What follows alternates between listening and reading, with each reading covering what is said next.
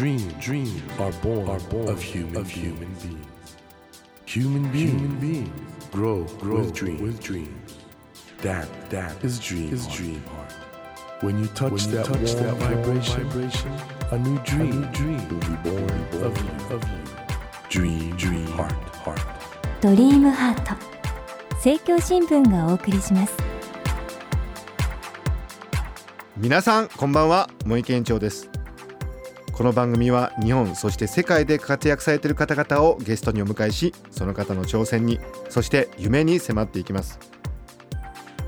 今夜も作家でキュレーターとしても活躍されていらっしゃる原田真帆さんをお迎えします。原田さんは関西学院大学文学部日本文学科そして早稲田大学第二文学部美術史科を卒業。伊藤忠商事株式会社森ビル森美術館設立準備室。ニューヨーク近代美術館勤務を経て2002年フリーのキュレーターカルチャーライターとなり2006年からは作家としても活躍をなさっています。今夜は原田さんの人生を振り返りながら作家になるまでの道のりについて伺っていこうと思います。よろしくお願いしますよろしくお願いします。ねロマンシェまあベストセラーになりますよこれはねありがとうございます。まあ原田さん本当にだからもう一つ一つの作品が趣向も違う世界を描き分けて今回はねこういうなんかちょっとラブコメっぽいアートの世界なんですけどなんで原田さんが作家になったのかってちょっと作家原田真帆の出来方っていうのを今日解剖したいと思うんですけど子供の頃から読書がお好きだった？そうですね。あの本当にあの幼稚園の頃からずっと物語を読むのが好きで、うん。絵本とかいうよりも結構もう児童書とかもバンバンいきなりですか？はい読んでましたね。それはお家にたくさん本があったっていう？ちょっと面白いエピソードの一つとしては、実はあの私まあ読書もなんですけどアートももともと大好きで、なぜかというと私の父がはい。美術全集のセールスマンやってたんですよ。面白い えじゃあ家にもあったんだ。そうです。それで今と違ってね当時はやっぱり美術全集なんていうとセールスマンが見本を持って家庭訪問してたんですよ。はい。その在庫がうちに山のようにあったんですね。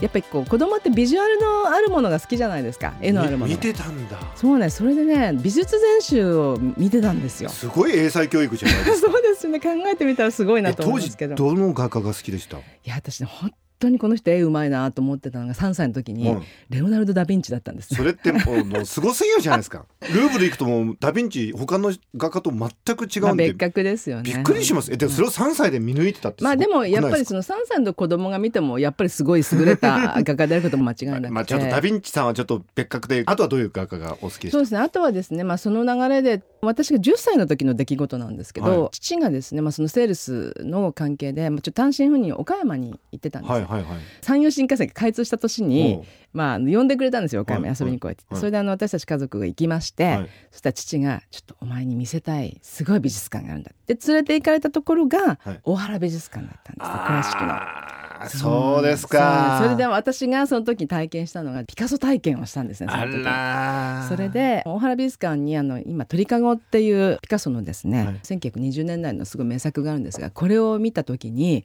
なんかこう雷に打たれたみたいになりましてなんて下手なんだと思ったんですよ。え？それでこれは自分の方が絵がうまいと思ってその時絵を描いてたので、まあ、ピカソってまあちょっと一見ねなんかこう何描いてるか分かんないっていうか、まあ、子供みたいな絵を描くっていうピ感じですけれど下手くそだと思ったってことですか？そうなんです。でも子供にそう思わせるっていうのはやっぱりピカソは天才っていうことだと私は思うんですが、うんうんでもその時の私は本当にピカソをライバル視してましたね。すごすぎ。もう超えると。こいつを超えると思ってて。みんなリスナーの人唖然としてると思うんですけど。すいません。まあそんな子供時代えで本の方はどうですか？あの小説の方は、その頃に、はい。本当絵を描くのも好きだったんですけど文章を書くのもすごく好きで、好きな物語例えばドリトル先生だとか、はい。宮沢賢治なんかすごく読んでたんですけど、ここだけの話なんですけど、うん。私宮沢賢治が好きすぎて「よだかの星」っていうはいはい名作あるんですが、ありますね。それをね漫画化したんですよ自分で。え どこ行っちゃったかな？すごいな、漫画化したんです。それでそれをなんか夏休みの自由帳かなんかに書いて、うん先生がすごい感激して、うん。すごい大きな花丸をくださったことを覚えていてその頃が何でしょうね。なんかそのクリエイターのものを別のものに変えるっっていうそのトランスフォームするのがすごくなんかこう自分の中でやりたいことだったんだと思いますね。は原田家恐るべしっていうか原田家からは作家が今のところ何人誕生していやまあるんでしたっけ兄も作家なんで二人です、二人ということですか？そうですね。ど何が起こったんですか原田家いはやいやいやまああのなんでしょうね。でもまあ自由に何でもやらせてくれたっていうのは結構大きかったかもしれませんね。だからその美術館に行きたいというまま行かせてくれたし、うん。映画を見たいと言ったらまあ映画行かせてくれましたし、はい。まあ、本もまあ漫画も含めて好きなもの読めばいいっていうふうにしてくれたっていうまあそういう意味では両親に感謝してますね本当に。アートに興味を持たれてそれで大学出た後にはい。マリムラ美術館、はい。どんな美術館だったんですか？これもう今はなくなってしまったんですけど、あのマカスマリムラというアパレルの企業があって、はい。まあ、そこのあのオーナーが持ってた小さな美術館だったんですね。はい。でその時にあの私すでにもう結構そのアートにかぶれていて関西の大学に行ってる時もそのアート系のアートショップに勤めたり大学の生協でアンリ・ルソーの関連のこう文章とか見つけて質問なんですけど、はい。ピカソ下手くそだと思われたわけじゃないですか、はい。ルソーのことはどう思ってたんですか？いやもっと下手だと思いと思ってましたよね。思いや僕もそうじゃないかなと思ったんですけどうでもルソーはお好きだったんですか？いやあのねもっと言うとそのピカソはあのずっと下手だと思ってたんですけど、はい私が二十歳の時に京都市美術館で、多分日本で過去最大のピカソの回顧展があったんですね。でそれ見に行ったんですよ。私のライバルがどういう仕事をしてるか見に行ってるじゃないかと。ちょっと見てやろうかみたいな、はい、うん。で行ったら、うん。まあ、本当に素晴らしいそのブルーピカソって青の時代の作品とかもすごくたくさん来てて、まあ、やっぱり打ちのめされてすごいと。ピカソうまいじゃんみたいな。まあまあそうですね。気づくの遅はい。すぎなんですけど、あー。でもそんなことがあってまあピカソもすごいなと思いましたしやっぱりモダンアートにずっと興味が芽生えてきてであのルソーもやっぱりその画集を見て確かにこの人下手なんだけど なんか心くすぐるなっていう。で。ルソーを発見したのはピカソだというねうん因縁もあって。そうなんですよね。何なんですかね？いやーでもやっぱりモダンアートのなんかこう連綿とした流れといいますかやっぱり次に出てくるべき才能っていうのはやっぱりアーティストが一番最初に気が付くっていうのはあったと思いますね。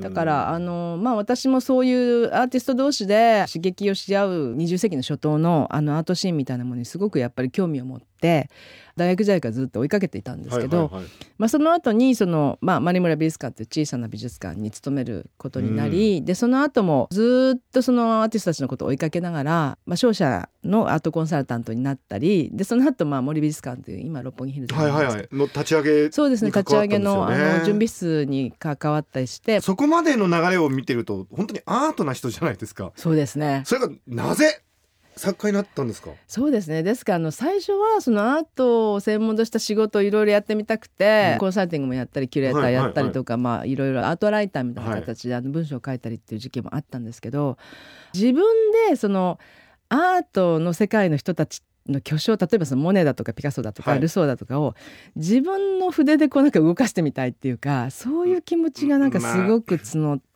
いうのはあります実ね。際動かしちゃいましたもんね。そうですね。あの例えば楽園のカンバスとか、うん。ジベリンの食卓の中でははいはい。そういう画家たちがどんどん登場して、まあ、勝手に自分でフィクションで動かしましたけどすごく楽しかった。楽しいですかやっぱりそういう巨匠を動かすと。そうですね。あの でもなんか自分でね思うのはね、はい。本当にしつこいなと思いますね。結構一つのことを思ったらしつこくしつこく。素晴らしい。いやいやいや。あのですからそのルソーの物語書こうと思ったのは21歳の時だったんですね。うんうんうんうんそこからあの、まあ、小説家になって実際にそのルソーが主人公の「楽園のカンバス」という小説を書くまでは、はい。は書くことが決まるまで25年かかってるんですね。はいはいはいはい。それであの実際一冊の本になるまでは29年かかって実現したんです。よいやでも偉いな。でこのマハトというそもそもペンネームがね、はい。美術に関係してるんですよね。そうなんです。これはですね、はい。プラド美術館にあります、はい。ゴヤの名作はい「裸のマハ」と「着衣のマハ」っていう2点あると思うんですけど、はい。あのマハからいただきました。あの映画お好きなんですね。はい、あのゴヤが大好きで、はい。近代美術のまあ祖というか本当にオリジンはゴヤが作ったなってずっと、えーそうですか。思ってますし、はい、あのこれはそこまでお好きですか、はい、いや受け売りなんですけど、はい。あの西洋美術史家の高階修司先生がまあそういう高階大先生が？はい大先生が。そんなことおっしゃってました、はい近代美術史のレクチャーの中でそういうふうにおっしゃってたのですごい頭に残っていて。でもやっぱりゴヤの作品実際プラド美術館の中で見ると、はい。やっぱりすごいなんか本当にあの彼のはい筆のタッチを残すっていうのはやっぱりすごく近代的だと思うんですよね。あれ本当はやっちゃいけないことだやっちゃいけないことだったんですよね。だからその絵肌マチエールっていうんですけどその筆のタッチを残すっていうのは作家の個性を残すことになっちゃうので、うんまあ、その18世紀19世紀の初頭ぐらいまではやっちゃいけないことだったんですね。でもそれをゴヤは結構堂々とやってるっていう意味でやっぱり近代アートの祖だなっていうのは思いますあ。ので着衣のマハは裸のマハとはい同じポーズそうですね。あれはなどういうことなんですか？あれはですねあるお金持ちの将軍がゴヤに、うん。まあ、2枚書いてほしいと、うんうん。でその将軍の,、まあ、あの愛人だった人だということなんですけども。マハさんはね。はいマハさんは。それであのなんかこう表立ってはこう着衣のあの服をかけといて でこっそり自分が楽しむためにそのヌードの方をダブルで書いてもらったっていうようなあのことが言われています。そこら辺も含めてなんかちょっと楽しいですね。まあ、ちょっとミステリアスであのうん二面性を持つというかあの私もまああの当初はその小説家とキュレーターの二面性でいきたいなっていうのもあったので。そういうことですか、はいそこからえちょっと確認なんですけど、はい。小説家の方ははい着衣の方ですか？裸の方ですか？ま あ一応着衣で。そうそうですか、はい。失礼しました。えじゃあ、はい。キュレーターの方は裸なんですか？いやー最近あのちょっとあんまり裸になる機会もないので。とりあえず取ってありますけれども、えーはい。でこの2005年「花粉を待ちわびて」で第1回の日本ラブストーリー大賞受賞ということでデビューしてからはね本当に皆さんご存知のように素晴らしい作品をどんどん出してきたんですけどこの一番最初のデビューってのはどういうきっかけではい、あのもともとですねその森美術館を退職してかはいらフリーのキュレーターになったんですけど、文章書くのがもともと好きだったので、はい。何か書いていきたいなっていうのがまあまずあります。えええそれであのフリーになってから、まあ、アートライターカルチャーライターと称して、まあアートカルチャー系のこと、まあ、ちょっとしたコラムなんかうんうんうん。をいろんな雑誌に発表させていただいてたんですけど、そうこうしてるうちになんかちょっと小説が書ける気がしてきえてもともとですね、はい。あの心の中にあったのは実は楽園のカンバスだったんですよ。であの、まあ、ルソーの話を書きたいっていうのは21歳の時からずーっと思っていて、ただ意外とあの私戦略家でしてまずこのルソーの話を最初のデビューの時ぶつけて、まあ、いろんな文学賞とか例えば応募してねうん。ダメだったらもうそれで終わりじゃないかと。でそうしたくはないからできるだけアートが一番遠いところで話を書いてそれでいけたらいけるだろうと思ったんです。戦。略家というかすそこまで考えたんですか？デビューする前にね。そうですね。なんか試してみたいというか自分の力を試してみたいっていうのはありましたね。だからあの「花粉を待ちわびては」うん。沖縄の離島が舞台のほのぼのとしたラブストーリーで、アートのあの字も出てくるんですけどそこは僕ちょっとね原田さんのね制作態度っていうかこれだけ多くの世界を書き分けるっていうのははい。自分の中にそれだけ多くのものがあるってことですか？もともと好奇心がすごく旺盛なんですね、うんあのまあ、いろんなもの見てみたいしいろんなことに挑戦してみたいという気持ちがいつもあるんですね。はいそれでまあ最初ラブストーリーでスタートしたっていうのはそもそもまあそういう戦略もちろんあって、うんそのアートが一番遠いところでトライしてみたいっていうのはまあ確かにあったんですね。だけどあのそのうちにやっぱりこうアートの小説を書いていくって基盤をだんだん作ってってで読者の方がこれをぶつけても大丈夫だっていうような状況になったら楽園のカンバスを出そうっていうふうにまあ決めて、まあ、そこまで5年かかったんですけど。すごい戦 さすが。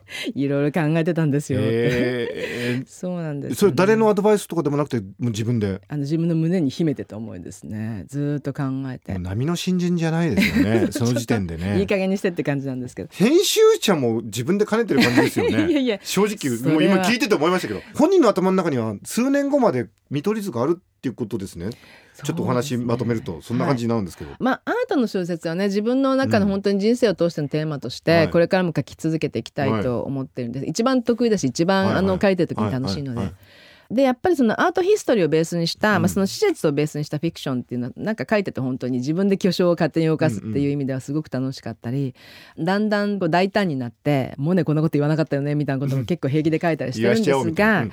でもあのやっぱりそうやってそのアーティストそのものそれから美術史そのものを自分でこう探索してる気持ちにいつもなってるんですよね。で explore していくと、はいやっぱり次々に書きたいことって出てきていて、うんうんまあ向こう本当に5年先ぐらいまではこのアーティストにフォーカスしたいっていうのは結構もう今リストアップあるんですねリストアップしてますもね。は原田マハの頭の中にはあるんですけど皆さんには言いません、ってこい。まだとですね 秘密です。秘密ですねで本当でも楽しみにしております、ありがとうございます。あの原田さんこの番組の実はテーマはドリームアート夢ってことなんですけどはい。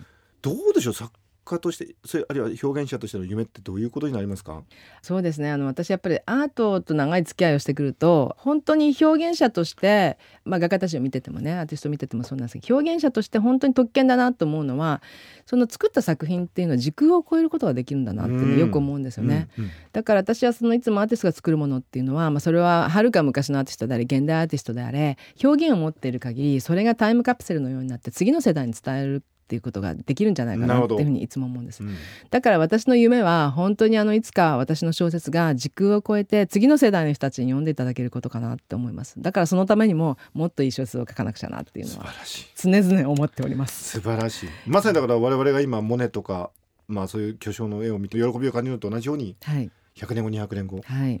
それ確認できるかな？できないかもしれない200ですけど。年後は無理かもしれませんまあできないかもしれないですけどまあでもねはいそれがやっぱり夢だとか素晴らしい。そうですね。本当にうん。あの、長く読み継がれる小説を書いていくミッションがあると思います。だから本当にそのミッションを自分で遂行するべくいいものをどんどん書いていきます。すごいな言うことが、はい。ぜひそのミッション頑張ってください。ミッション頑張ります、ありがとうございます。というわけで、えー、とそろそろお別れの時間になってしまったんですけども2週にわたり貴重なお話を伺いました。ありがとうございました。ということで今夜も作家でキュレーターとしても活躍されていらっしゃいます原田マハさんにお話を伺いましたありがとうございましたどうもありがとうございました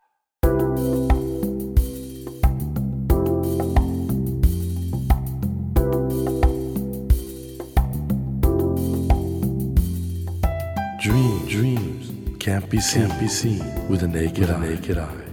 But we sure But can, we sure live, can our live dreams. our dreams. Dream, dream heart is in you, is in you, and it will make, it will make a brand, a brand new, new you, you. Dream, dream.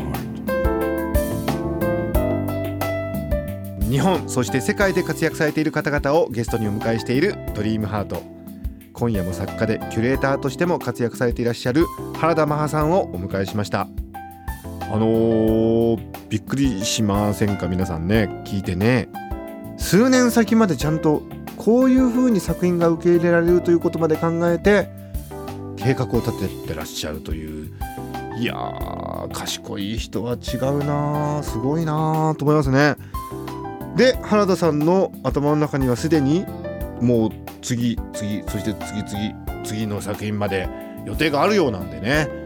だから今後もまあ作家原田マハの世界が展開していくということでちょっと我々としてもね、えー楽しみに待ちたいなっていうことと同時に仕事ってやっぱりそれぐらいちゃんと未来を見越してやったらいいんだなということも教えていただいたような気がしますね、えー今後も原田マハさん要注目でございます。さてドリームハートのホームページでは毎週3名の方に1000円分の図書カードをプレゼントしています。番組へのご意見などメッセージをお書き添えの上ドリームハートのホームページよりご応募ください。お待ちしています。さあ来週は雅楽師の東儀秀樹さんをお迎えします。どうぞお楽しみに。それではまた来週のこの時間にお会いしましょう。ドリームハート。お相手は森健一郎でした。ドリームハート。政教新聞がお送りしました。